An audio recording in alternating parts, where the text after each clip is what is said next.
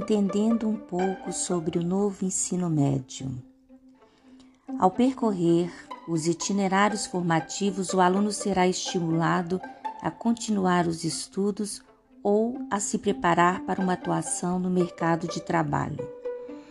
A seguir, nós temos os tipos de itinerários.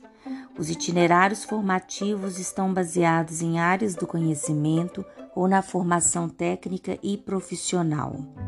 São integrados quando combinam mais de uma área, podendo incluir a formação profissional. Os objetivos dos itinerários formativos estão entre aprofundar e ampliar aprendizagens, consolidar a formação integral, promover valores universais e desenvolver habilidades.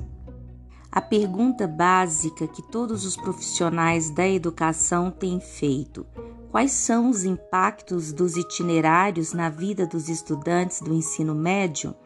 a continuidade dos estudos, a atuação no mundo do trabalho, a resolução de demandas complexas da vida cotidiana e o exercício da cidadania.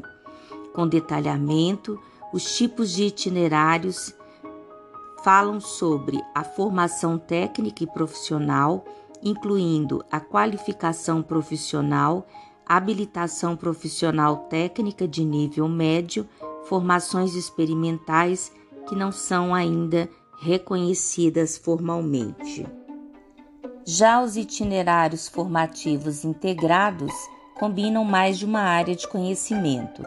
Os eixos estruturais dos itinerários elencam a investigação científica, os processos criativos, a mediação e intervenção sociocultural, além do empreendedorismo.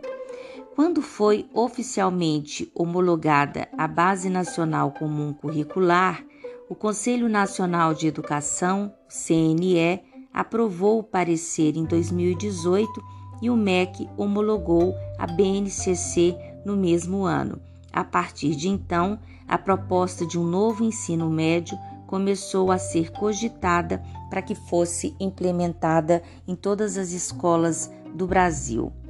Os itinerários formativos nessa reforma do ensino médio contemplam as áreas de linguagens e suas tecnologias, matemática e suas tecnologias, ciências da natureza e suas tecnologias, ciências humanas e sociais aplicadas e a formação técnica e profissional, somando uma carga horária para este novo ensino médio no mínimo 200 dias letivos, sendo 600 horas por ano, 1.800 horas, mais os itinerários 400 horas por ano, em torno de 1.200 horas, totalizando 3.000 horas.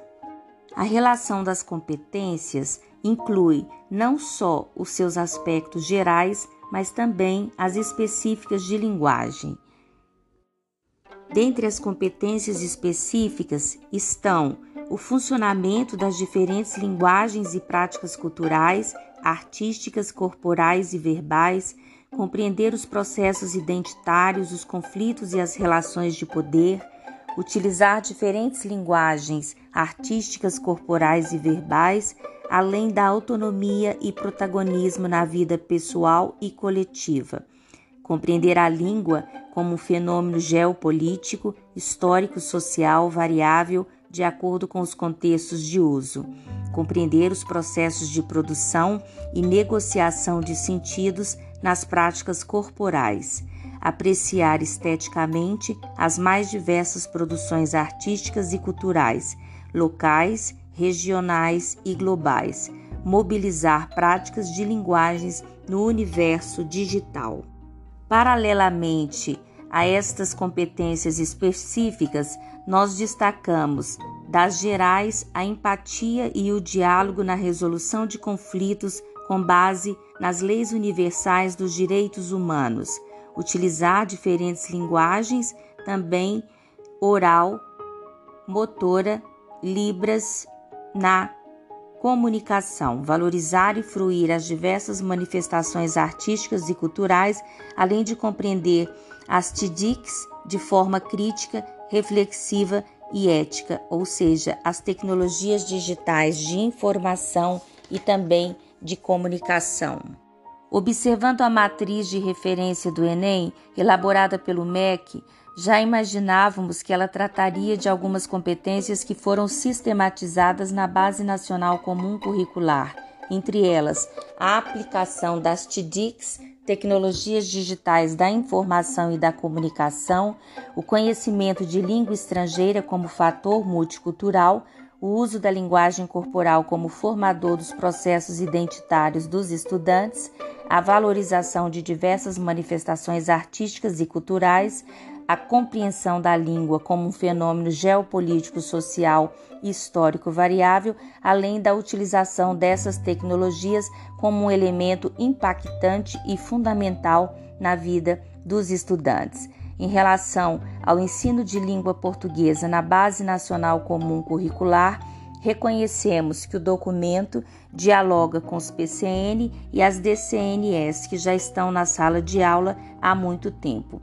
Na esfera de língua portuguesa, a grande novidade é que novos gêneros textuais, incluindo os textos multimodais, a intertextualidade, a condição de produção e a recepção de textos, bem como o desenvolvimento de uma postura crítica por parte do estudante que seja capaz de não só analisar e interpretar os textos que circulam em diferentes esferas, ao mesmo tempo que observar a checagem das fontes.